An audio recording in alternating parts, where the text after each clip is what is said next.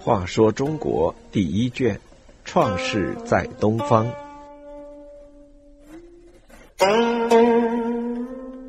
二十六，精卫填海。黄帝族和炎帝族是中国古代华夏族的主干，这两个族历史悠久，人口众多，经济和文化都比较进步，因此在这两个族中流传着许多关于黄帝和炎帝的子孙如何精明能干，化为神仙，移山填海，征服自然和改造自然的故事。这些故事表达了这两族人民强烈的愿望、坚定的决心和不屈不挠的奋斗精神。传说黄帝的后代中有两个人，一个叫于浩，也有人把他叫做于虎；一个叫于强，也有人把他叫做于精。他们都是人面鸟身的神，头上套着两条青蛇。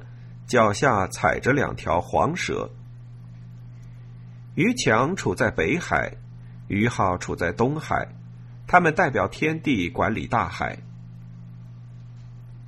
在渤海之东十分遥远的地方，有一个大祸，是无底之谷，名叫龟墟。地上四面八方和天上银河中的水都流注到这里，因而水面辽阔，奔腾不息。在龟墟这个大祸中有五座山，它们的名称叫带鱼、元桥、方湖、瀛洲、蓬莱。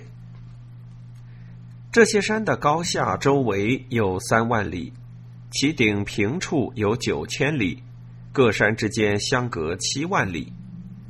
这些山上金玉珠宝之树丛生，树上结的果实味美可口。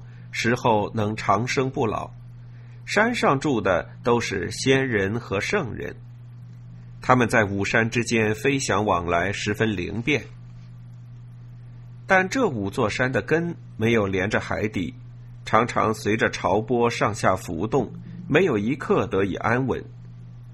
先生十分恼怒，便去告诉天帝。天帝恐这五山流散于四方。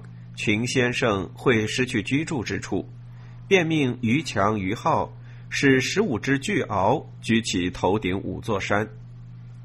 这十五只巨鳌分为三组，五鳌一组，每鳌顶一山，三组分三班轮流更替，每六万年替换一次，使巨鳌也得以休息。从此，这五座山便矗立不动。可见皇帝后代中于强、于浩作为海神的威力。炎帝有个小女儿叫女娃，因为在东海中捕捉海产食物而被海潮吞没，溺水身亡。女娃淹死后化为一只鸟，经常停留在北边发鸠山的主峰柘树山上。它的形状像一只乌鸦，头上有彩色花纹。嘴是白色的，足是红色的。人们从它的鸣叫声中判断出它的名字叫精卫。女娃因为被海水淹死，非常痛恨潮水吞噬人的生命，所以她死后变成一只精卫鸟，经常衔着西山上的木石去填塞东海。她幻想能在东海上筑起一条大堤，把海水阻挡住。这样，人们再也不会有被海水卷走的危险。精卫鸟每天不停的衔食填海，他以顽强的毅力不停的与大海搏斗着。